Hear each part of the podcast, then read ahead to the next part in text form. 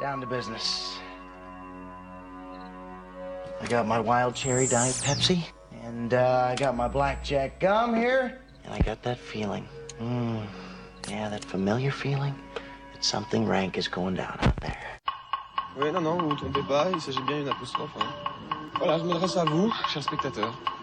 Don't ever feed him after midnight. She's alive! Alive!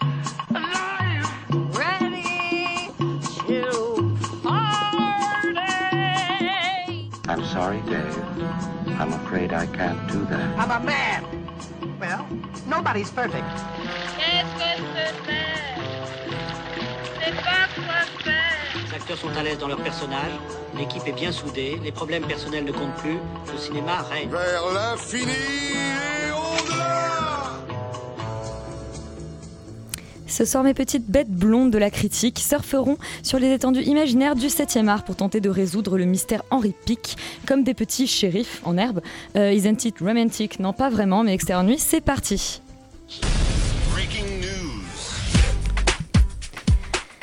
Léa, bonsoir. On commence Bonsoir, avec euh, notre petit box-office de la semaine. Oui, un box-office qui n'est pas très surprenant euh, puisque c'est le même que la semaine dernière, Oh la non. semaine encore d'avant.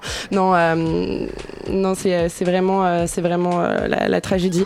Bon, encore en baisse hein, de 30% à chaque fois, mais on retrouve en première position. Qu'est-ce qu'on a encore fait au bon Dieu qui fait 500 899 entrées cette semaine. On a en deuxième position Dragon 3, Le Monde Caché qui fait 414 573 entrées cette semaine. Et en troisième position, toujours Ralph 2.0 qui fait 389 271 entrées cette semaine. On n'a pas de challenger? Non, ben non, pas encore de challenger, mais ce sera peut-être le cas la semaine prochaine puisque euh, cette euh, semaine, dans le 14h de Paris que va nous donner Yuri, non, que je vais donner. Euh, en première position, on retrouve Captain Marvel qui fait 5380 entrées euh, aujourd'hui. En deuxième position, le mystère Henry Pic avec 2182 entrées.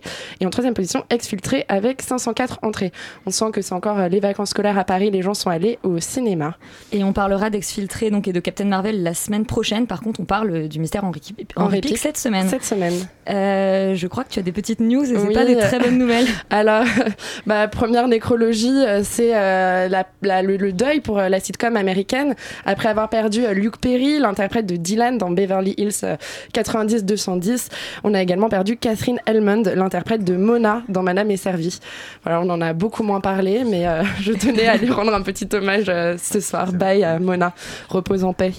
Euh, deuxième nouvelle, c'est peut-être un drame pour l'animation, je ne sais pas, mais Hello Kitty sera bientôt adapté en long métrage par le producteur de Sant Andreas. Et oui, les studios américains New Line Cinema vont adapter en long métrage le célèbre personnage de Hello Kitty.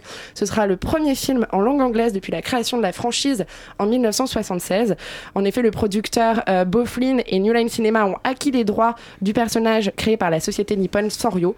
Le CEO de la compagnie Shintaro Tsuji s'est d'ailleurs exprimé très positivement. Il a exprimé son excitation à l'idée de voir Hello Kitty et d'autres personnages populaires de la firme Sanrio faire leur grand début hollywoodien. Rappelons quand même que la franchise Hello Kitty a déjà généré plus de 80 milliards de dollars de recettes depuis sa création, ce qui la classe deuxième au classement euh, des franchises les plus rentables derrière Pokémon, mais bien loin devant Star Wars qui ne fait que 65 milliards de dollars et Marvel avec seulement 28 milliards de dollars. Voilà, moi j'attends toujours Adibou le film, hein, euh, C'est ta grande c'est attente. ma grande attente. Moi, je suis très déçue qu'on n'ait pas encore annoncé euh, Dwayne Johnson dans le rôle du chat, quoi. Parce qu'après San Andreas, j'attends vraiment ça, mais de. de... Dwayne Johnson fera-t-il la voix d'Hello Kitty? Je- moi, j'attends extérieure signe. nuit. Et je signe tout de suite. Euh, on va passer à notre premier film de la semaine, parce qu'on a la chance d'avoir euh, d'avoir euh, l'équipe en plateau. On va écouter d'abord la bande-annonce. Euh, c'est Bête Blonde. On, on est où? Vous vous souvenez vraiment pas Bah non. Non mais c'est pas grave, ça m'arrive tout le temps. On voulait savoir. C'est vous, non C'est bien moi. Allez, sois pas triste. Patrice À l'époque, tout le monde disait que je l'avais tué. Qui ça? Donc on va parler de Bête Blonde. Euh, donc merci au réalisateur euh, Maxime Matré, à la réalisatrice euh, Alexia Walter et Walter, j'ai bien prononcé, et euh, au comédien principal Thomas Simeka d'être avec nous ce soir. Donc bonsoir à tous les trois. Euh, Peut-être avant de, de- de pitcher le film aux, aux auditeurs, euh, une première question. Pourquoi ce titre? Alors, il y a, il y a- il y a plusieurs raisons. Déjà, je trouve que c'est un titre qui est assez musical parce que euh, si on bute sur le bête, ça peut être tête blonde. Et comme il y a beaucoup de questions de, de tête euh, dans le film. Oui. voilà. Buter. Et de, et de buter aussi, ouais. Et puis, euh, c'est aussi en référence euh, au sitcom, je tenais des années, des années 90, où, euh, où les, les comédiens principaux étaient souvent teints en blond. Euh, notamment aux États-Unis, dans Sauvé par le Gong, je sais plus comment il s'appelait. euh, le- Marc-Paul Gosselin. voilà, euh, qui était brun en fait, mais qu'on teignait en blond pour, euh, pour cultiver euh, l'aspect innocent et voilà. La blondeur, c'est les années 90. Voilà. euh, maintenant. Dans Hélène et les garçons aussi d'ailleurs. euh, Il y a plein de ouais. protagonistes sont blonds. Est-ce que alors c'est c'est pas si facile de, de, de pitcher le film? Parce que bon, on en parlera après. C'est un film qui a pas une une écriture euh, très classique, mais est-ce que est-ce que l'un de vous peut se risquer Bah, euh, Thomas, Allez. sûrement, ouais, parce que nous, on le fait. Thomas on, le fait rien. très mal, mais Thomas, ouais. Comme mon personnage ne se souvient de rien, je vais te laisser faire. Bon, ok. Alors, euh, non, c'est ben, c'est- l'histoire, c'est une histoire de deuil en fait. C'est ça le, le- le- le- le fond du film. Euh, c'est une histoire de deuil et c'est deux deuils. Euh, deux deuils, c'est toujours drôle à dire. Oui. Il s'agit de deux deuils. C'est deux deuils, c'est l'histoire de, de- de deux deuils. Euh, à 25 ans d'écart, euh, qui sont euh, deux personnes qui essaient de faire ces deux deuils. à 25 ans, l'un pour l'un à 25 ans d'écart et l'autre c'est tout frais, disons. Voilà. Et ils vont se croiser, ils n'étaient pas faits du tout pour se rencontrer, ils vont se croiser, ils vont essayer de de faire de faire avec quoi de, de- de- de- de faire avec ce- cette rencontre c'est pas facile euh, et euh, voilà et l'un des personnages part avec la tête de son de son amant dans un sac Euh, voilà je, je vais m'arrêter là parce que- Oui, non, mais je pense que c'est un, début de pitch aussi intrigant euh, qu'il puisse être. Euh, bah, Léa, je vais peut-être te laisser poser la première question. On était ensemble à l'avant-première euh, hier soir. Oui, tout à fait. Euh, bah, Peut-être une première euh, question euh, un peu euh, pratique. Déjà, qu'est-ce qui vous a donné envie de, de réaliser ce film ensemble? Vous êtes euh, compositeur de musique, Maxime, à la base? En, en- en fait, je suis, je suis compositeur de musique juste quand on fait des films. Ah. Euh, si- sinon, je, je, je, je, je- je pratique pas ça plus, que ça. Mais euh, je- on, on- réalise avec Alexia. Depuis 10 ans à peu près, on avait fait pas mal de courts-métrages. De courts-métrages euh, ensemble, oui. Euh, voilà, on vit ensemble, donc euh, tout ça est assez Voilà. pratique. Ouais, ça passe les dimanches comme ça.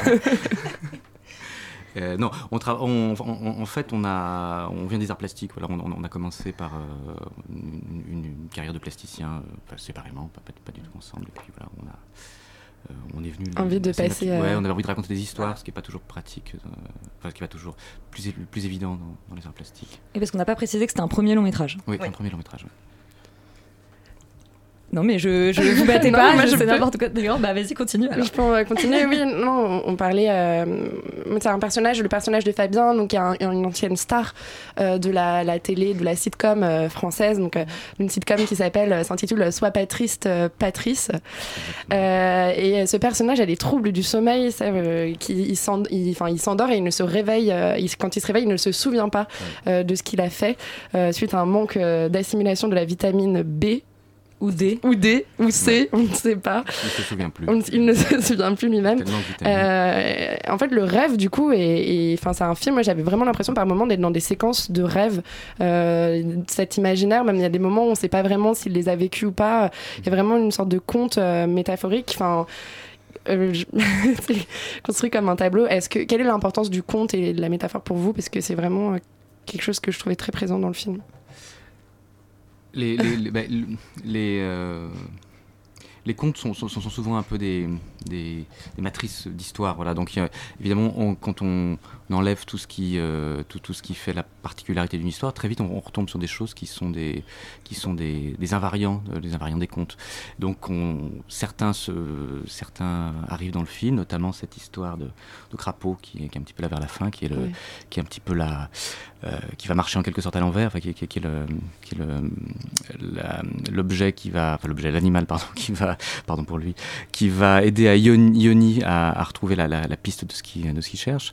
Et puis, euh, sinon, les rêves sont imp- importants, oui, sont importants pour nous dans l'écriture, sont importants dans le, sont importants dans le, parce que certaines séquences du film viennent de, de choses qui ont été rêvées. Euh, c'est des, oui, ce sont des, c'est du matériau comme, euh, et donc forcément, ça, ça- ça- ça se ressent un petit peu dans le, dans le film. Non, mais effectivement, sur le, le- sur l'écriture, le fait que ce personnage se, se réveille euh, cer- enfin, certaines fois euh, trois fois de suite donc euh, une des scènes se répète. Au contraire, il, il, on- enfin, il a perdu une partie des informations qui part sur une autre piste. Donc en fait, c'est un- une vraie. euh, disons que c'est un, un vrai élément d'écriture, en fait, ce personnage qui se, qui se réveille sans arrêt. Et, et d'une certaine manière, ça m'a un peu fait penser à à plusieurs films de Quentin Dupieux Mhm. qui ont des écritures comme ça où on, où on passe en fait d'une chose à l'autre parce qu'on a des personnages qui sont un peu, euh, je dirais pas inconsistants, mais qui en tout cas ont un rapport avec la réalité très euh, assez lointain quoi. Est-ce que, euh, enfin, je voulais savoir, est-ce que Dupieux était une des, le rôle de la musique aussi, est-ce que c'était une des, une des influences, est-ce que vous avez eu d'autres influences? Alors, Pas c'est pas, on aime beaucoup Quentin Dupieux. Après, Ouais. c'est pas, euh, c'est pas une influence directe. Non. Euh, Les influences, c'est C'est dur, hein. Oui, c'est dur. En- en- en- non, bah, pardon. Bah, métaphore, influence, on est Ouais, d'accord, on a très, très été tout de suite très fort. Mais du coup, on va Non, mais- finir avec des questions simples. non mais une, une- il y en a plein en fait d'influences. Moi une, une que dont on pourrait parler, qui euh, dont on a je pense assez, assez rarement parlé, mais c'est drôle parce que Luc Perry vient, vient de mourir. Une, une- une- une de nos grosses influences, c'est une série euh, dans laquelle il a il avait joué euh, euh, dans les années 2000-2004 je crois, une série de David Milch qui s'appelle John from Cincinnati. Ouais. Euh, vous, vous la Ça connaissez arrêté très vite. Ça s'est arrêté Euh, très vite. de très loin, mais je vois ce que c'est, oui. C'est une série magnifique euh, qui aurait dû avoir une vie euh, formidable parce que c'est une voilà c'est- c'est- c'était un projet abso- absolument dingue qui qui, se qui avait l'air de s'ébaucher, enfin qui avait l'air de s'écrire au fur et à mesure. euh, Enfin, les épisodes avaient l'air de se découvrir les uns les autres, enfin de, de se découvrir au fur et à mesure de, de l'écriture. On avait l'impression que la, les- la- la- la série, euh, c'était une- comme une route qui se construisait devant le devant les personnages au fur et à mesure. que- Et ce qui était une des grandes forces de tous les gros feuilletons, enfin je veux dire là, là particulièrement, mais tous les feuilletons des années 90 qu'on a un peu perdu peut-être aujourd'hui, Oui. c'était ce- ce- enfin, cette espèce de lâcher comme ça dans l'inconnu et le fait qu'en fait les scénaristes inventaient l'histoire progressivement et que ça créait des situations euh, bah, évidemment complètement inouïes. Exactement. Je sais pas Yori si tu veux euh, nous parler veux- maintenant que tu es arrivé. Tu es arrivé. Euh, merci de m'afficher comme ça devant la France entière, c'est gentil. La France Non. entière nous écoute. Euh, non, mais j'ai une question pour euh, Thomas qui est, qui est, euh, qui est vraiment une. Pardon? Luc Perry, 52 ans. Ouais, Ah oui, 50. ouais. C'est bon, ça va, C'est bien tranquille. C'est bien, bah, j'en ai plus que 7 ans, quoi. Mais vous, comment on vous a présenté le personnage? Comment vous êtes mis dans la peau de quelqu'un qui oublie constamment ce qui lui arrive Parce que justement, tu, parlais de euh, personnages qui ont un rapport très lointain à la réalité, un peu, un peu fluctuant euh, quelque part à la réalité. Comment est-ce qu'on se met dans la peau d'un personnage pour le rendre euh, aussi incarné d'un personnage qui, oublie toutes les 10 minutes ce qu'il a fait la veille? Et pour comment on lui donne une âme, un- une chair? Enfin, qu'est-ce que comment vous avez approché ce rôle-là en particulier? Moi, c'est compliqué comme. enfin, il y a- plusieurs choses. Il y a effectivement les- certaines références. Moi, pour moi, celle de, de Quentin Dupieux en est, en est une euh, assez, assez importante. Voilà, le personnage de- de- d'Éric Judor dans Wong Cops, ou euh, je crois que c'est ça. Ouais. Ou, euh, ou celui de, de Chabat dans, dans Réalité. Réalité. Et euh, mais je l'ai abordé. Ils m'ont parlé aussi de leur, de certaines références de, de- de films, Alexia et, et Maxime. Euh, et hum, donc voilà, en, regardant des films et puis plus euh, plus, sim- plus simplement sur le plateau, justement, il fallait il fallait trouver quelque chose d'assez in- instinctif, quoi, de, et de ne pas se souvenir, c'est tout simplement être le, c'est presque le propre de l'acteur, quoi. C'est être, être au présent euh, le plus possible. Et donc, euh, c'est presque facile. Enfin, c'est euh, ouais, c'est plus évident que, que, que de que d'essayer de, de, de, de- trouver une... Il n'y avait pas de psychologie à trouver au personnage. Donc c'était très intéressant, il fallait s'abandonner, c'est-à-dire se laisser, euh, voilà, se, se laisser transformer par le mouvement. Et, le film est un road movie en plus, donc, Ouais. je, donc ça, il y a- et je suis de presque tous les plans avec euh, bien sûr d'autres acteurs. Mais donc je me laissais, euh, voilà, c'est s'abandonner, s'abandonner, c'est- et c'était ce que, ce que m'ont permis euh, Alexia et Maxime de faire et ce qu'ils me disaient assez souvent, quoi. Abandonne-toi. S'abandonner C'est jusqu'à un ça, c'est point, pas euh, un point euh, jusqu'à quel point Parce que le personnage de, de Fabien a perdu le goût. Euh, lors d'un accident et du coup il mange euh, tout et n'importe quoi que ça soit les, les petits cailloux euh, dans un pot de fleurs euh, les mégots même Euh, comment vous avez fait? Est-ce que tu as vraiment Peut-être tout de la goûté? chair humaine. et peut-être même de la chair humaine ça- Non, on avait. euh, comment elle s'appelait Je ne sais plus, malheureusement. Mais, euh, Anne-Sophie, hein. Anne-Sophie. Parce que j'ai fait génial. 12-15 films depuis. Donc, Elle a oublié. Donc j'ai oublié celle qui avait fait les. les- Ah oui. Voilà, on a, c'était des du sucre, je crois. Ouais. Le bouchon ouais, en liège, ouais, c'était du ouais. sucre. Il y a enfin beaucoup de, de pâtes d'amande. ouais. Ouais. de beaucoup, ouais, T'as beaucoup à base beaucoup de. Donc t'as pas vraiment mangé des mégots On est un Je peu suis- je suis déçus, hyper hein. déçue. hein. Ah non, non, non, non. c'est une scène, une scène assez géniale euh, de comédie où t'as plein de cendres dans la bouche et t'essayes de draguer euh, une nana sans te rendre compte que t'as plein de cendres dans la bouche. Avec C'est un, Ebenezer, ouais. ouais, c'est un film qui est, qui est très comique en fait. Il y a- il y, a beaucoup de comédies. Est-ce que vous l'avez pensé comme une comédie ou, euh, Non, pas vraiment. Non. En fait, on s'est pas dit où on va écrire. Je pense qu'on l'aurait pas écrit comme ça exactement si on pensait euh, à une comédie. Enfin, je pense qu'il y a assez peu de blagues. Enfin, je pense que le rire arrive aussi par, par surprise. Par la gêne, ouais, par les enfin, voilà. situations, mais- Et euh, En, en- en fait, on- n'a jamais pensé à la comédie comme, un, comme une fin. On s'est toujours dit que c'était un moyen. Euh, on savait vers quoi le film voulait aller. L'important, c'était d'essayer de faire naître une émotion. Euh, cette histoire de deuil, voilà, qui, euh, qui, euh, qui, qui est en- qui est un petit peu en dessous de, de tout. Euh, en- enfin, en dessous de toute l'histoire, euh, sous l'histoire comique, voilà. Et, euh, et le comique était un passage obligé, un peu pour nous, à un moment, pour pouvoir relever, euh, rendre un peu plus légère les voilà, Ouais. certaines. Co- comme situations. souvent dans, dans le théâtre de l'absurde en fait. Ouais, voilà.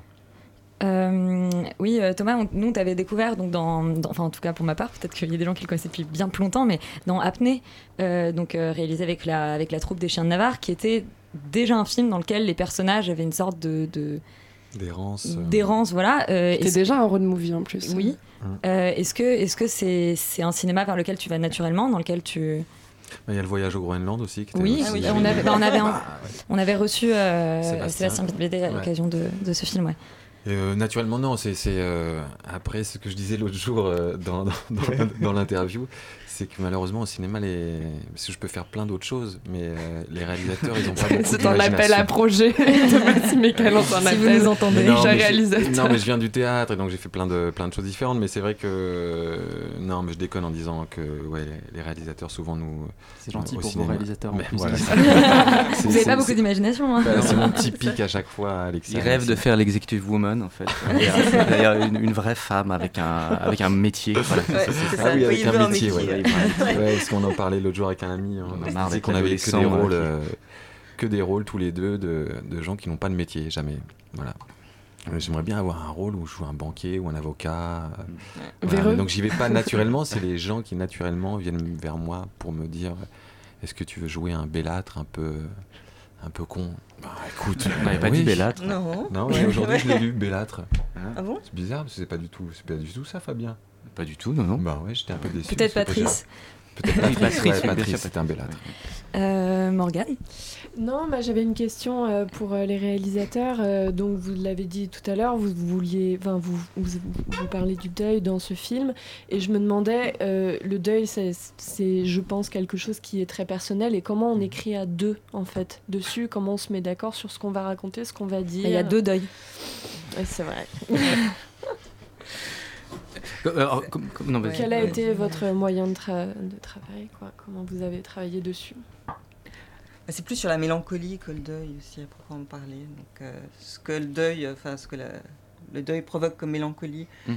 et ça c'est assez. euh, Le- oui, oui, le, le- le sentiment de la, de la- de la- de la finitude des choses, qui est, je pense, un truc avec lequel on vit euh, en permanence depuis. euh, Depuis ton cancer. depuis très longtemps et qui est voilà qui est, qui est une chose qui, euh, qui nous voilà qui, qui nous habite et, Ouais. et, et le, le travail enfin le travail à deux je pense que c'est c'est pas du tout difficile euh, le travail à deux de toute façon il y a un truc pas du tout difficile c'est même plutôt assez euh, assez simple parce que ça Ouais. permet de enfin on a de la chance on a ouais, on confronte vraiment on- les idées, donc les choses vont, euh, vont aussi presque Oui. plus vite, et ça nous permet sûrement d'aller même un peu plus loin. je pense. Oui, parce qu'il y a toujours quelqu'un, il y a immédiatement quelqu'un à convaincre quand on a une idée. On- n'est pas dans, dans la rêvasserie à se dire ah c'est super ce que j'ai fait, il faut convaincre, il faut convaincre Ouais. l'autre, c'est pas toujours facile. Et voilà donc ça. Alors moi j'ai une question un tout petit peu plus euh, technique on va dire. Euh, on sait que pour produire des films en France c'est extrêmement compliqué, c'est vraiment euh, genre mission impossible. Euh, mais alors là pour produire un film comme ça avec un scénario et en plus un premier long métrage, comment, comment on s'y prend? Comment on peut produire euh, ce genre de, de film? Parce que c'est quand même extra, je pense qu'à mon avis ça a dû être un parcours du combattant. euh, C'était long, ouais. Oui, mais, c'est- c'est- mais ça a été très long, ouais. On a rencontré notre producteur Ouais. sur un moyen métrage, Emmanuel Chaumet euh, d'Etche Film, qui, qui produit quand même des, des films assez particuliers, enfin qui ose, euh, qui ose pas mal. Et, euh, et on a mis quoi Deux ans à écrire, euh, deux trois ans à Ouais, écrire le deux- scénario. deux ans à écrire, et les euh, financements étaient très très difficiles. Il y en a quasi pas en Ouais. fait. Euh, c'est le distributeur qui nous a accompagnés. Euh, UFO. UFO. UFO, ouais, et Ciné Plus Plus aussi qui a donné un un petit peu. peu. Et Chaumet est allé. Emmanuel. Emmanuel, Emmanuel Chaumet. Emmanuel il est allé un peu euh, comme un punk, quoi. Ouais, ouais. Non mais vraiment, c'est un film qui, qui, qui a, qui a été- qui a vraiment, vraiment été porté euh, à bout de bras Par par, le par Emmanuel, producteur. par Emmanuel Chaumet, Ouais. qui, qui nous a suivis dès, dès le départ. Et, et voilà, c'est- c'est- enfin, si c'était pas lui, le film ne se serait pas fait, je pense. Vraiment, c'est... Voilà, Ça te donne. euh, ça te rassure? Je- en même temps, c'est super qu'il y ait quand même potentiellement euh, la possibilité de faire ça. Donc, euh, suffit de trouver le bon producteur. Tu sais à qui envoyer ton scénario, du coup. Voilà. Euh, non, peut-être revenir un peu euh, aux thématiques euh, plus profondes du film, qui sont bien sûr le deuil, mais il y a aussi cette question de l'homosexualité euh, et de l'acceptation par euh, la famille, puisque on a, enfin, le personnage de Fabien s'incruste à un enterrement où on enterre un jeune homme dont l'amant euh, va récupérer la tête. Euh, ça semble étrange de dire ça comme ça, mais le, le jeune homme décédé a été décapité, donc l'amant vient voler sa tête. Et il y a cette scène qui est quand même assez violente où euh, la famille du, du défunt va jusqu'à jeter euh, enfin, des choses sur, sur, euh, sur l'amant euh, l'amant du défunt et qui, qui s'enfuit et qui s'enfuit avec, euh, avec, euh, avec Fabien. En fait, le, le- le- la famille euh, ne lui reproche pas du tout son, ne lui reproche pas du tout son, son homosexualité. Pardon. C'est le, ce qu'il lui reproche, c'est ses mensonges. Ouais. Euh, je, je- enfin, c'était important pour nous que ce soit pas un, un enjeu euh, dramatique. Le, le, le, le, le- le personnage de, de Yoni est quelqu'un qui euh, n'est pas très clair dans sa dans, ce- dans, ce qu'il raconte. Enfin, il a il a l'air de- d'avoir beaucoup de, de- d'avoir beaucoup menti. Oui, on euh, sait pas- on sait pas sait très bien où il était, se fait ce qu'il passer a pour un militaire Ouais. et la famille lui reproche surtout Mm. ça. Et c'est fait le, le- le- le dialogue un peu violent euh, tourne autour de ça. Et, euh, et quant au départ avec la tête, c'est aussi c'est pas tellement une intention de sa part, c'est quelque chose. euh, bah, Il y, a- il y a cette phrase d'Henri Michaud avec laquelle on, on- euh, enfin, qui, pourrait, qui pourrait presque pitcher l'histoire de, de Yoni, qui est une phrase de, tirée de La Nuit remue, avec laquelle on a vraiment travaillé, qui, qui est vraiment à la base de, de, l'écriture du personnage de Yoni. Une phrase qui dit Telle partie pour un baiser qui rapporte à une tête. Et c'est l'histoire de Yoni. En fait, il, il part pour embrasser Mm. son, son, son amant. Et on imagine que, comme, euh, comme le disait Napoléon Bonaparte, puisque c'était possible, c'était nécessaire, voilà. Donc la tête se détache, il s'en va avec parce que pourquoi pas Parce que ces mensonges, comme ils sont presque noyés dans le fantastique, alors il est censé être parti à Abidjan avec euh, la brigade licorne, il croise des militaires à un moment, on sait Ouais. pas si ils se moquent de lui ou s'il est vraiment leur lieutenant. Euh, et puis après, cette question de la paternité aussi du personnage de Fabien avec le personnage de Yoni. Euh, c'est vrai que tous ces petits détails sont tellement noyés dans un univers fantastique qu'on sait plus distinguer ce qui est vrai, ce qui est faux, si on est dans la réalité ou si on est dans un univers presque parallèle. Mais la, la- la paternité aussi, c'est un, c'est un enjeu important pour, le, pour, le- pour les deux personnages.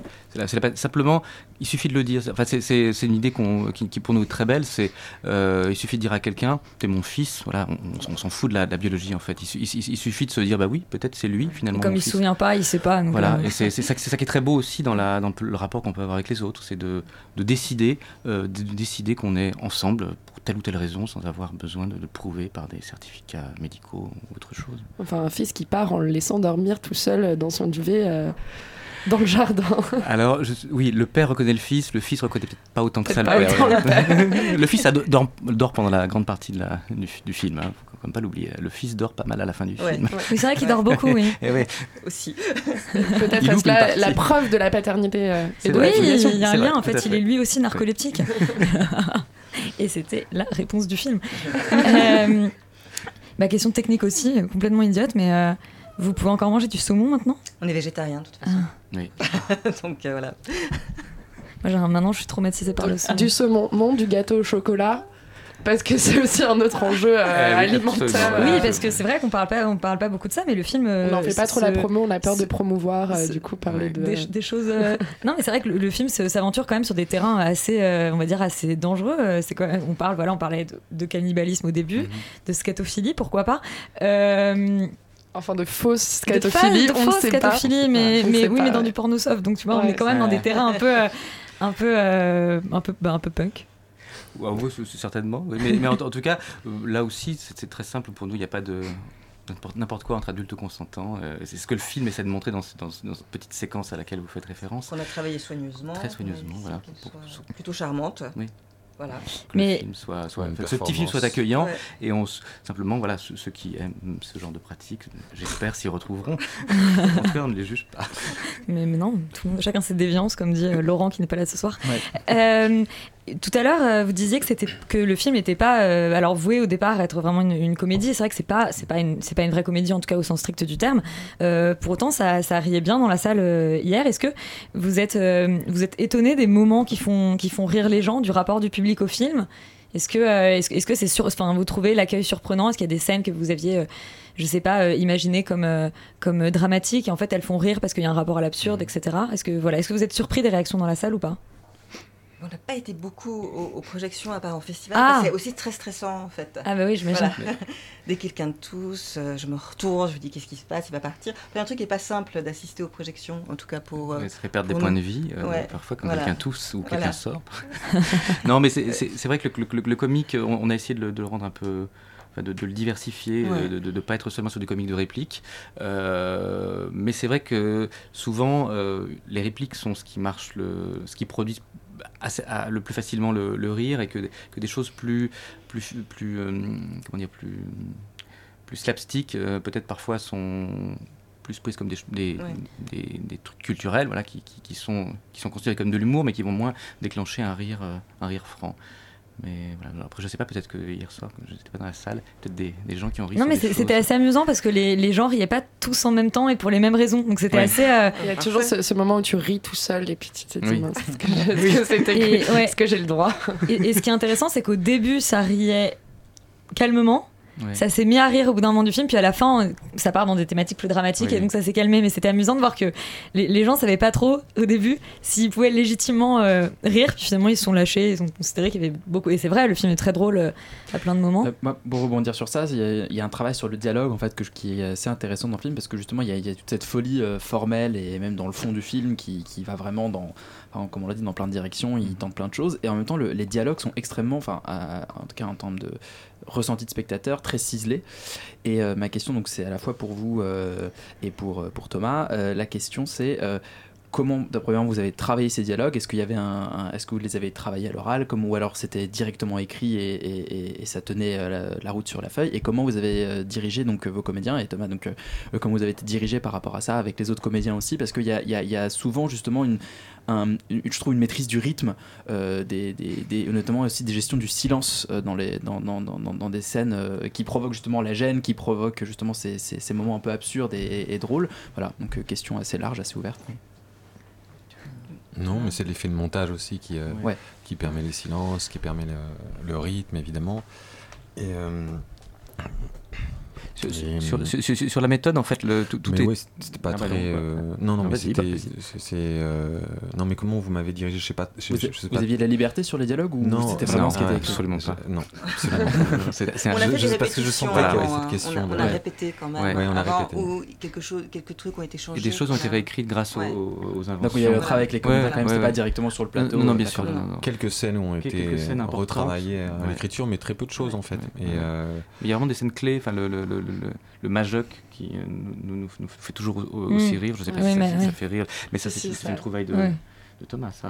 ouais, il y a des petites trouvailles aussi. se prononce mal parfois, c'est pas, pas, les voyelles. C'est pas, c'était pas la dictature non plus. au Non, fond. bah non, non, non. hein, J'avais le droit à Non, des petites, euh, mais en des, fait- des petites béquilles. Mais non, mais en fait, c'est, c'est- on aimerait bien parfois euh, le- laisser plus de liberté aux comédiens, mais en fait, le, le temps de tournage, et le nombre de décors, euh, le, le- Vous l'avez tourné en combien de temps, le film a- on- 25 jours, donc c'est très très 25 Ah oui, c'est jours, très voilà. court, Le, Euh, nombre décors, voilà. Je parle d'économie, c'est aussi ça. Donc on avait très peu de temps pour, euh, Voilà que les. pour essayer énormément de choses. Oui, voilà, donc les. Pour faire beaucoup de prises, donc on devait Il y limiter. a souvent assez peu de prises et Ouais. c'est pas toujours facile pour les comédiens de trouver euh, une place pour improviser.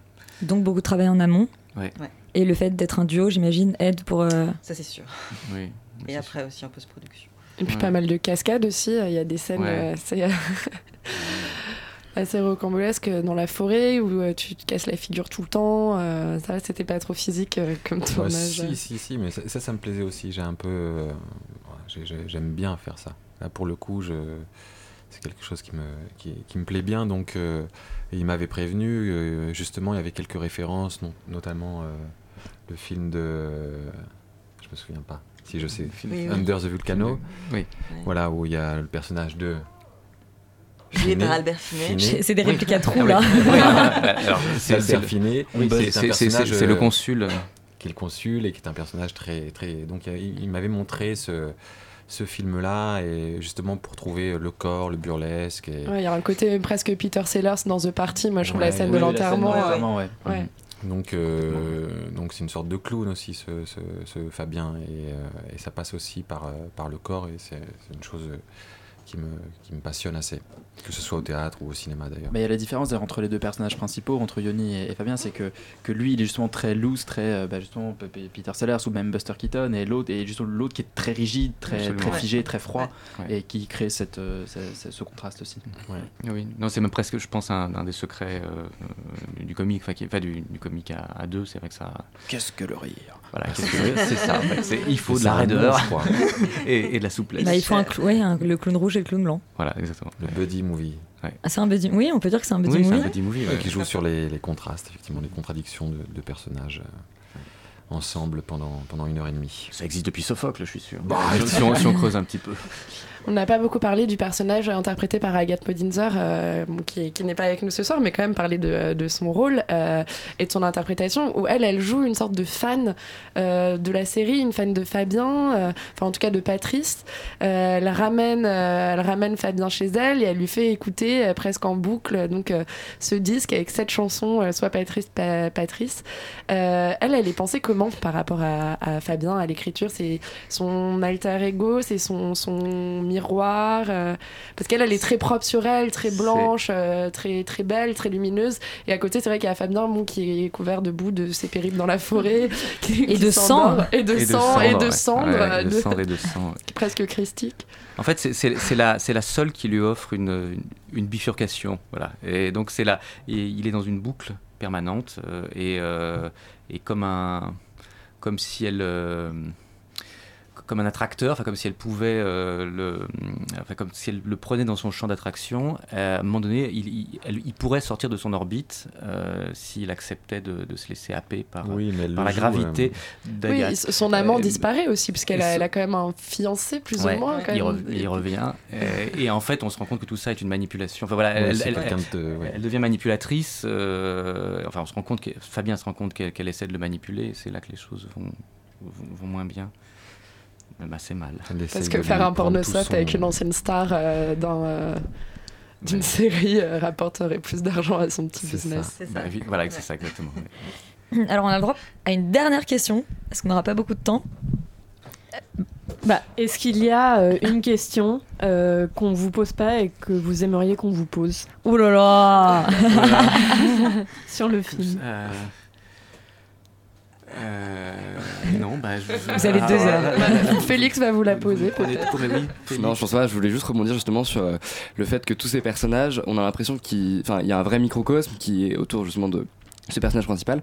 Est-ce que vous avez créé tous ces personnages euh, vis-à-vis de ce personnage euh, principal ou est-ce que à chaque fois euh, vous êtes parti de petits détails que vous vouliez euh, incruster dans votre film pour créer des personnages et du coup créer cette espèce d'univers qui, crée- enfin, en fait, qui inclut le road movie dans quelque chose de très étouffant parce qu'on change de décor tout en ne changeant pas de personnage. Donc voilà, comment vous avez créé un peu cet univers et tous ces personnages. Euh, On a beaucoup travaillé les personnages Ouais. secondaires, ça se voit peut-être pas tant que ça parce que tout est. Bah, c'est- enfin, mais, justement, c'est très ouais, détaillé, Ouais, enfin, ouais. c'est à chaque fois par des petites actions. Donc, euh, Donc pour nous, la famille, euh, par exemple, elle existe vraiment. On pourrait parler du frère, de la mère en détail. Et, euh, et voilà, je pense que chaque euh, personnage secondaire est construit de manière euh, très très précise. Et- et- et- et en fait- ouais. non, Mais ils ont, ils ont tous des vraies scènes. Par exemple, on parle de la famille, Oui. euh, le, le frère, les sœurs, etc. Dans la scène euh, musicale, ils sont quand même chacun euh, très identifiés et ils ont vraiment euh, enfin, voilà, un, un rôle à jouer. Il y, y a eu une période de- de du scénario où le film aurait fait 2h30 avec euh, beaucoup plus de. Il en fait d'importance 1h40. de- il en il fait 1h40, donc euh, le personnage de Katia euh, avait été beaucoup plus développé. Le Ouais. personnage de, de Johan, le, le- le- le patron du, du sexe, le, le Président président du du fan club, club. voilà, euh, avait plus d'importance aussi. Enfin, on a, on a, on, a élagué pour pouvoir euh, rendre le film tournable, mais c'est vrai que les autres personnages, enfin, les- la famille aussi euh, avait beaucoup plus d'importance. Voilà, on, on a tout resserré autour de Fabien et, et Yoni pour que ça puisse faire un film, euh, mais ça pourrait, faire- ça pourrait faire une série aussi. Pourquoi pas une sitcom des années 90 On attend la, on attend le- la diffusion. Euh, bah écoutez, euh, merci beaucoup donc euh, Merci. Maxime, Ouais, merci Alexia beaucoup. et Thomas d'être venus euh, dans notre petit bocal pour nous parler de, de Bête blonde. Euh, Est-ce que, enfin, oui, on va peut-être dire quand même où le film est diffusé puisqu'il Ouais. a bah, je vous laisse.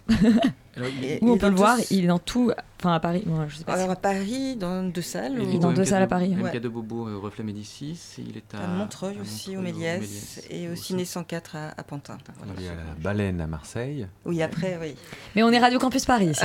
Alors, moi, je suis de Marseille, alors je voilà. Ah. ami- ah, si, si, Hmm. des amis marseillais. Ah non, c'est impossible. Donc du coup. Si, si, ils peuvent nous Ah, écouter euh, si, sur ouais. Internet. C'est Ah, juste, on est sur la bande FM à Paris, mais on est écoutable même, même euh, à l'étranger. Mais on va les voir. on, va, on va les voir samedi là. Donc Ouais. euh, Ouais. on descend samedi à Marseille euh, faire une présentation. Bah, amis marseillais, euh, rendez-vous à la baleine euh, samedi. Ouais, Et à- puis à euh, 17h. à 17h. 19h30, 22h. Vous, pourrez voir le film trois fois. Trois fois. ouais. Et euh, amis réalisateurs, producteurs, si vous avez un rôle d'avocat véreux qui fait de l'acrobranche pour Ouais. Thomas Simeka, euh, n'hésitez pas à le contacter. Et ben merci beaucoup. Et puis, Merci à vous. À bientôt. On va, pas- on va passer à notre bah, deuxième film de la semaine. C'est Le mystère Henri Pic de Rémi Besançon. On écoute la bande-annonce. Les dernières heures d'une histoire d'amour de l'énigmatique Henri Pic. Véritable triomphe littéraire. Madeleine Big, je pose la question tout haut que beaucoup de gens se posent tout bas. Êtes-vous certaine que c'est bien votre mari qui a écrit ce roman? Vous êtes en train de vous moquer de mon mari. Non mais vous l'imaginez, le pizzaiolo breton qui pond un bouquin de cette envergure? Sérieusement, toi, tu vois papa écrire ça entre deux fournées de pizza Alors Rémi Besançon, euh, c'est le réalisateur du premier jour du reste de ta vie, euh, d'un heureux événement. Ça fait un petit moment qu'on l'avait pas vu et il fait son, retour donc avec le mystère euh, Henri Pic, avec entre autres bah, et Camille Cotin. Tout à fait. Lekini, il a même plus de prénom, tu sais, c'est Lekini. Voilà. Euh, et ben Morgane, t'es la seule à l'avoir vu, donc je te propose de nous pitcher euh, ce film. Eh bien, donc le mystère d'Henri Pic, euh, ça se passe en Bretagne et euh, c'est en fait un, en partie en Bretagne. Et c'est un, présentateur en fait euh, d'une émission euh, style La Grande Librairie qui reçoit sur son plateau euh, une femme euh, dont le mari est mort. Et euh, son euh, mari défunt euh, euh, sort un best-seller quelque part. Parce que une jeune femme qui est jouée par Alice Isaz va dans une bibliothèque justement bretonne qui est la bibliothèque des oubliés. Euh, C'est-à-dire qu'on a mis là tous les livres qui sont sortis et qui euh, ont été rejetés par les éditeurs. Et elle trouve une pépite qui s'appelle euh, euh, un, manuscrit qui s'appelle euh, les, dernières heures d'une histoire d'amour. Voilà, ça s'appelle comme ça.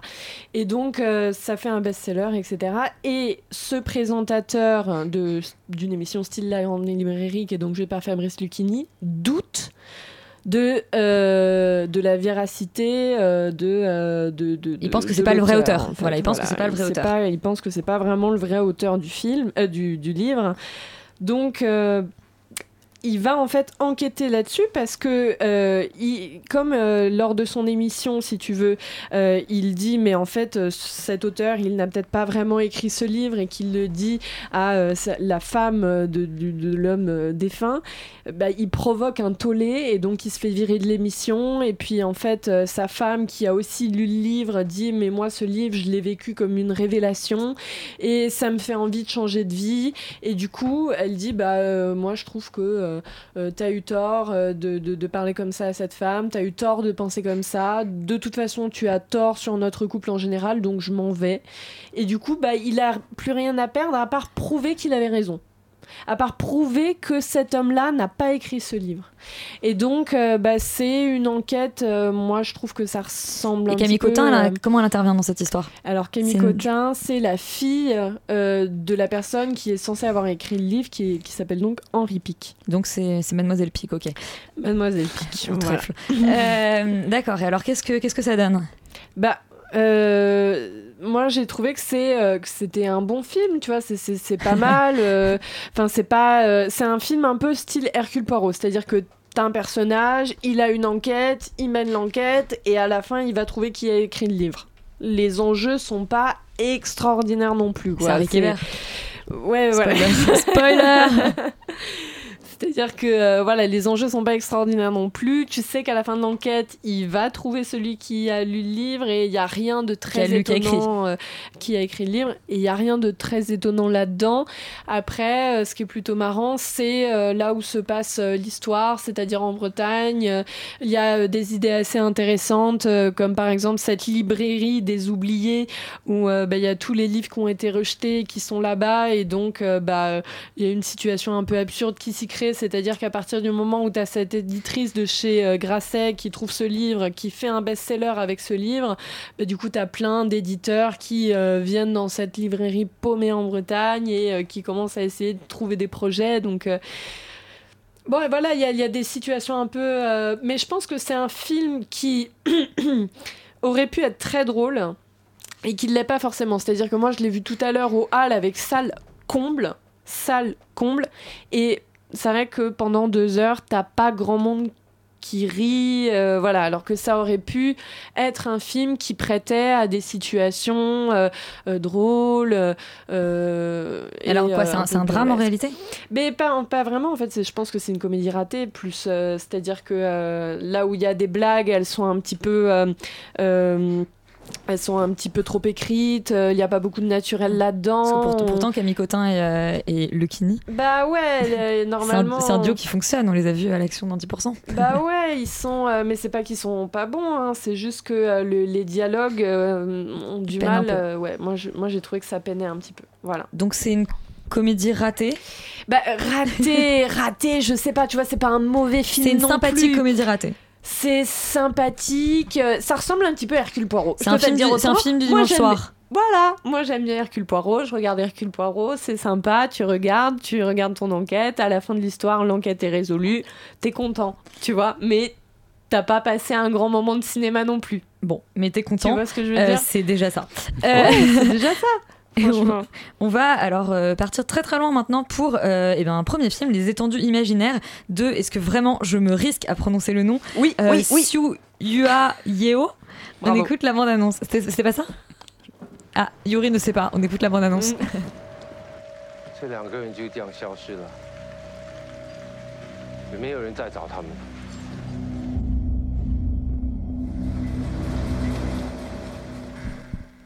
Donc nous sommes à Singapour. Je tiens quand même à préciser que le film est une coproduction, donc Singapour bien sûr, mais aussi français et néerlandais, parce que pourquoi pas.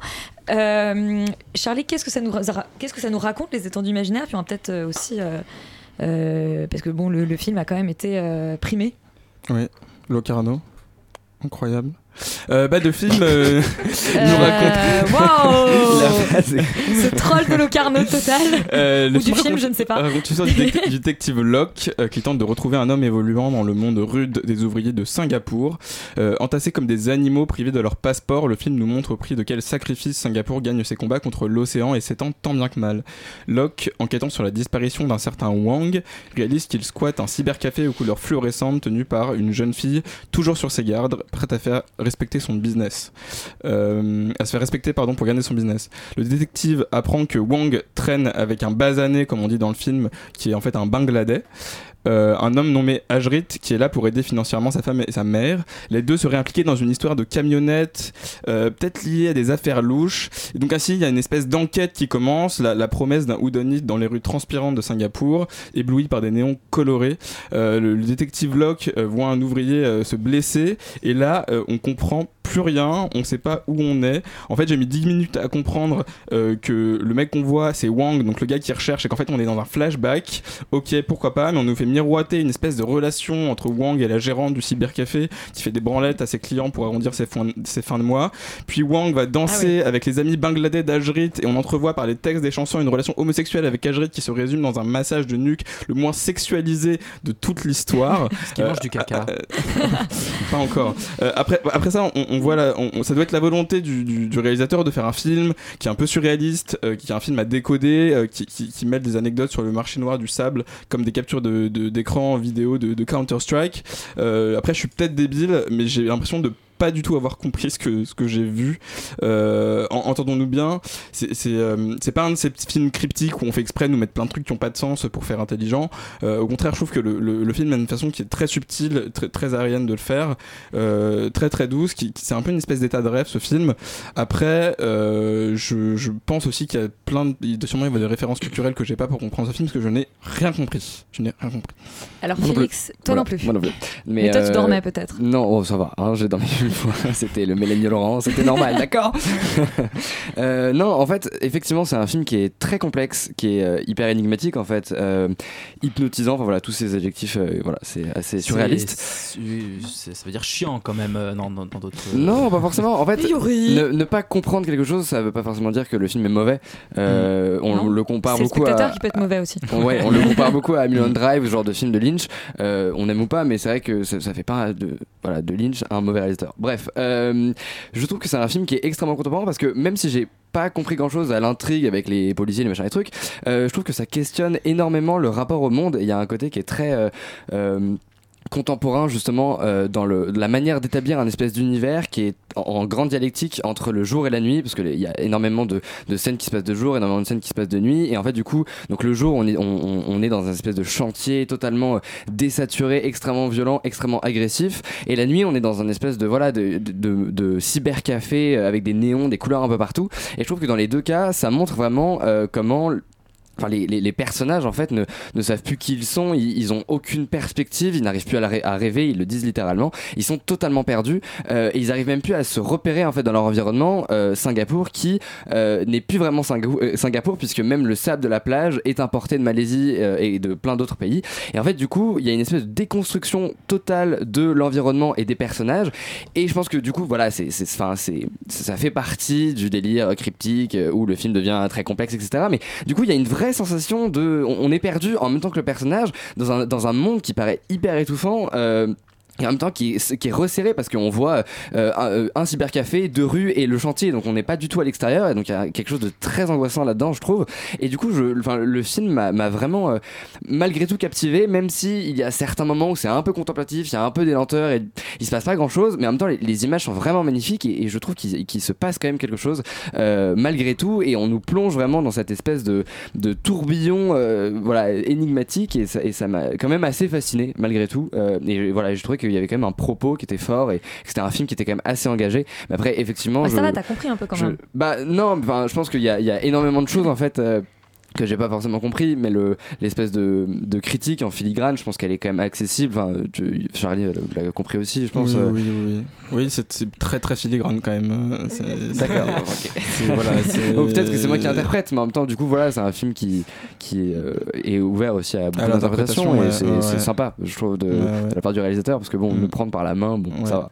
En tout cas, c'est un, un beau premier film Bah, énigmatique. je, je sais pas, je, moi, je suis assez curieux de voir ce qu'il va faire après, parce qu'en en tout cas, il y a, il y a quelque chose, je trouve, dans ce film. C'est pas, pas un film qui est impersonnel, et c'est plutôt bien pour un Et premier film. il, c'est donc euh, Siu Hua Yeo, le Il. réalisateur, le réalisateur de, de Les Étendues Imaginaires.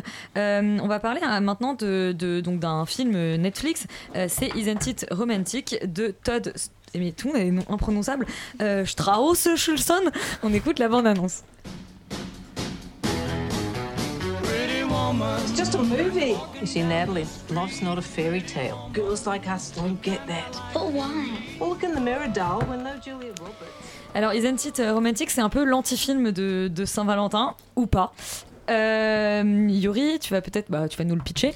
Bah, c'est une euh, comédie romantique qui se moque un peu des comédies romantiques. Donc Comme beaucoup de comédies beaucoup romantiques comédies romantiques. récentes. Euh, c'est donc c'est l'histoire de Rebel Wilson, donc qui est je, sais plus, je me souviens plus du nom du personnage Nathalie, voilà, qui est cette comédienne qu'on a découverte dans Pitch Perfect, euh, comédienne australienne assez rigolote euh, avec beaucoup de caractère. Elle euh, déteste les comédies romantiques parce qu'on lui a toujours dit que ça ne se passait pas comme ça dans la vraie vie.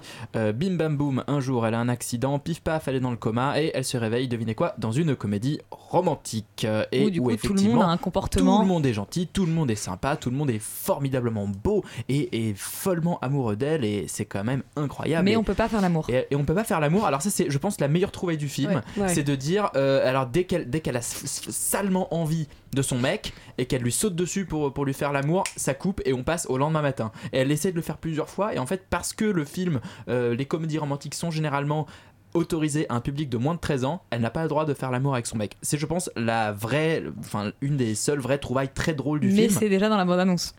Ah, bah, j'ai pas vu la bande-annonce. Donc le Bah, film J'ai pas vu le film, mais je le sais. Ah le film, alors le film part d'un postulat assez classique et à la fois assez intéressant de vraiment reprendre tous les codes de la comédie romantique et de les tourner en dérision. À mon sens, le film va pas du tout assez loin, c'est-à-dire que on reste dans une dans une plaisanterie assez superficielle, un peu potache, euh, et qui pourrait vraiment, vraiment pousser les curseurs euh, beaucoup, beaucoup plus, loin que ce que, le, ce ne fait le film en fait. C'est-à-dire qu'on on, on- on nous sert mine de rien, une comédie romantique sympatoche, un peu déjà vue, pas très bien mise en scène. C'est quand même un gros problème du film, c'est que c'est pas très beau à regarder. Et, Réalisé euh, donc par Todd Strauss. Et il y a un vrai, pour moi, il y a un vrai souci de- d'originalité de, ce point de vue-là, de rythme et de, et du coup, voilà, on, on a l'impression qu'on va nous servir euh, un feu d'artifice et puis finalement, c'est un briquet qui marche pas très bien, quoi. Et donc, c'est un, c'est une espèce de, c'est voilà, c'est une tentative ratée de faire un film méta. Néanmoins, ça se regarde quand même assez bien. Il y a deux, trois scènes plutôt marrantes euh, qui sauvent vraiment le film, notamment cette trouvaille euh, de pas pouvoir faire l'amour parce que le film doit être euh, autorisé au moins de 13 ans. Voilà, c'est pas c'est pas non plus euh, c'est pas non plus horrible mais ça se regarde et c'est plutôt marrant. Léa? Oui, bah moi ce qui m'énerve c'est que c'est euh, c'est une, complètement une comédie romantique quoi et que la conclusion n'est pas très originale. Euh, ça me plaisait beaucoup de jouer avec les codes. Quand j'ai vu la bande annonce, je me suis dit Putain, c'est hyper ingénieux. En plus euh, prendre euh, Rebel Wilson pour jouer le rôle principal, euh, c'était c'était super ambitieux, c'était super drôle. Euh, je me suis dit oulala attention, est-ce qu'ils vont pas tomber justement dans les euh, les gros euh, les gros clichés qui veulent justement dénoncer? Et en fait euh, bah complètement. C'est tiédasse en plus, c'est pas une comédie romantique très originale Ouais, c'est ça, c'est que euh, c'est euh, non, avant d'être amoureuse du mec, euh, il faut t'aimer toi-même, mais hop, bam, elle a. Horrible d'ailleurs la chanson de la fin, elle, elle est Ouais, horrible. bah ça j'ai bien aimé le côté un peu comédie musicale à la fin. ça j'ai trouvé ça drôle de les moments où ils se mettent tous à chanter dans les films et forcément ils chantent bien et tout. De détourner tous ces codes là, c'est hyper bien fait. La scène du karaoké où tout le monde connaît la Corée juste en une réplique, genre ah c'était drôle hier. En fait c'est dingue que tout le monde ait connu la Corée, que je dansais. Tout ça c'est hyper marrant, mais bon voilà la conclusion c'est euh, oui euh, j'ai compris qu'il fallait que je m'aime moi et bon bah maintenant que je m'aime moi, euh, je peux quand même aimer le cum et j'ai aussi le cum. Et ça c'est un peu dommage. Pareil le choix de Rebel Wilson comme personnage principal, moi j'aurais trouvé ça génial si on s'attardait pas trop sur le fait que bah c'est pas l'héroïne de film romantique euh, euh, parfaite. Oui, Rebel Wilson, elle est en surpoids, c'est c'est la femme ronde qui est tout le temps dans des rôles de femme ronde et au lieu de mettre ça de la bonne côté, copine, souvent. Ouais, et la bonne copine et au lieu de mettre ça de côté, ben non, ils le font. Elle est à nouveau la femme de l'ombre parce que le mec qu'elle kiffe et ben il se tape une top modèle. Euh, elle est à nouveau dans le côté bah, qui va m'aimer moi, regarde-moi, euh, euh, je suis ronde. Et finalement, ce qu'on avait avec le film, avec euh, avec ah j'allais dire Amy Poehler et je non qui a réalisé Amy Crazy Schumer. Amy, Ouais, Amy Schumer. Euh, justement où elle, elle, elle se réveille dans elle pense avoir le corps de euh, Emily Ratajkowski. Là je trouvais qu'on était dans quelque chose de justement euh, Ouais, bah, de bien plus assumé ouais. et plus intéressant. Alors que là on dit ouais nous on, on voit pas que Rebel Wilson elle est grosse. Et en fait résultat tout le film ne tourne que autour de ça du fait qu'elle n'est pas le personnage euh, type de comédie romantique. Et c'est- et c'est très dommage. Parce que euh, là il y avait un, un gros potentiel et finalement ça aurait été un bon gag. Enfin une vidéo YouTube de 10 minutes euh, ça aurait été aussi drôle qu'un film d'une heure et demie je pense après, ça reste quand même plaisant à regarder le dimanche soir euh, avec un gros pot de glace euh, façon Bridget Jones. hein. Je ne dis pas que j'ai fait ça, mais euh, Roman, c'est peut-être ce que t'as fait, toi. Euh, toujours, oui, oui, bien sûr. Euh, non, moi je rejoins totalement. Mais Roman euh, aime les films sérieux chinois Ouais, derrière je comme ça. Ouais, je savais pas. Euh, non, moi j'ai rejoint totalement euh, Léa Yuri là-dessus. Je trouve que c'est un film qui part d'un super concept. Euh, L'être coincé dans une rom-com, moi ça me plaisait énormément comme pitch. De départ, parce que je pense que ça peut être un sujet super bien exploité. Tout ce qui est méta, ça permet d'adopter un ton parodique justement, euh, donc qui est pas mal dans la première partie. Euh, à la fois, c'est euh, divertissant, notamment, euh, je trouve aussi une autre trouvaille qui m'a plu, c'est euh, le fait qu'elle soit censurée quand elle dit des gros mots. Ouais, donc, ça, les c'est parler sont naturelles, c'est-à-dire que tu as forcément le, le klaxon d'un camion, des trucs comme ça dès qu'elle dit un gros mot et elle en peut plus parce qu'elle peut plus jurer. Euh, donc il y a des trucs qui sont bien. La, la, la, la, la BO aussi à souligner, c'est toujours en fait euh, des références, euh, donc des clins d'œil au rom-com des années 90-2000. Donc la, BO tourne aussi là-dessus. Donc c'est pas mal euh, ce qui est fait. euh, autour de ça. En revanche, je trouve que le film tourne euh, un peu en rond, en rond au bout d'un moment. C'est-à-dire que la première partie est pas mal et au bout d'un moment, on finit par se lasser euh, de ça parce que c'est pas justement comme disait euh, Yuri, les curseurs sont pas mis à fond. Donc on attend, quelque chose et ça vient jamais. Euh, et ça finit par retomber, comme disait Léa, dans des clichés qui tentent de parodier pendant toute la première partie. Donc je trouve que tout n'est pas acheté, mais euh, qu'il y a quand même un bon manque de... Enfin, il y a un potentiel qui n'est pas exploité à fond, surtout au niveau de la mise en scène, où pour le coup, là où on pouvait jouer vachement avec les codes des rom-com, qui est quand même il y a quand même une pas mal de choses à faire là-dessus, sur au niveau de la mise en scène, ce qui est pas du tout exploité, ou en tout cas à Et C'est un moitié genre qui est tellement normé que c'est c'est Exactement. très facile de, de s'amuser. Ouais, de, Et, c'est fait qu'à moitié, et voilà, c'est ça. La, la mise en scène est totalement euh, banale euh, là-dessus, quoi. C'est une mise en scène de comédie romantique de base. Hum, Ouais, et même, Et et même, encore, même- ouais, mais ouais, en- de mauvaise comédie ouais. romantique de base même. C'est pas, c'est pas très original. Bah, on remercie Netflix pour Ouais, ça. on aurait aimé la voir. euh, Ficarra, ils font, font du, bien meilleur taf que ça. J'aurais aimé la voir euh, se débattre et chercher comment sortir de la comédie romantique alors que ça c'est juste Truman Show, c'est-à-dire que c'est- c'est il aurait dû avoir quelque et chose en fait là euh, elle est un peu en mode genre euh, bon bah en fait euh, il faut juste que euh, le mec tombe amoureux de moi et ce sera bon or en fait je trouve que les comédies romantiques ont quand même plus d'intelligence que euh, que ça Oui, et Et en, justement, en ça qui est anti, en anti-comédie Ouais. romantique, euh, on pense à, je sais pas, 50 Days of Summer, où pour le coup, c'est une Ouais. vraie anti-comédie Ouais. romantique, maline, qui reprend les codes, qui joue avec, sans pour autant faire une parodie. Euh, écoutez, maintenant on va parler série. La seule série de la semaine, c'est Shérif, Shérif, euh, dont on pensait que c'était la dernière saison, mais en fait, a priori non. mais on sait pas parce que France Ah. 2 n'a encore rien annoncé officiellement On est- apparemment euh, il sera en écriture d'une saison 7 mais rien n'est confirmé par la chaîne Bah, euh, on va écouter la bande-annonce avant de parler de Shérif. T'as changé quelque chose, toi. Ça pourrait être utile. Surtout quand on peut pas utiliser sa carte de flic. Alors, c'est très bizarre cette bande-annonce. Ouais, je crois que c'est pas vraiment une bande-annonce, c'est la euh. saison 6. C'est une série. euh, Enfin voilà, maintenant c'est un, enfin, c'est un des classiques du procédural euh, policier français. Ouais. Euh, avec, bah, je pense que tu vas mieux en parler que moi, avec quelques petites. Avec euh, Abdelhafid Metalsi dans le rôle principal, donc il joue Kader Shérif. La sixième saison s'est terminée euh, il y a deux semaines sur France 2.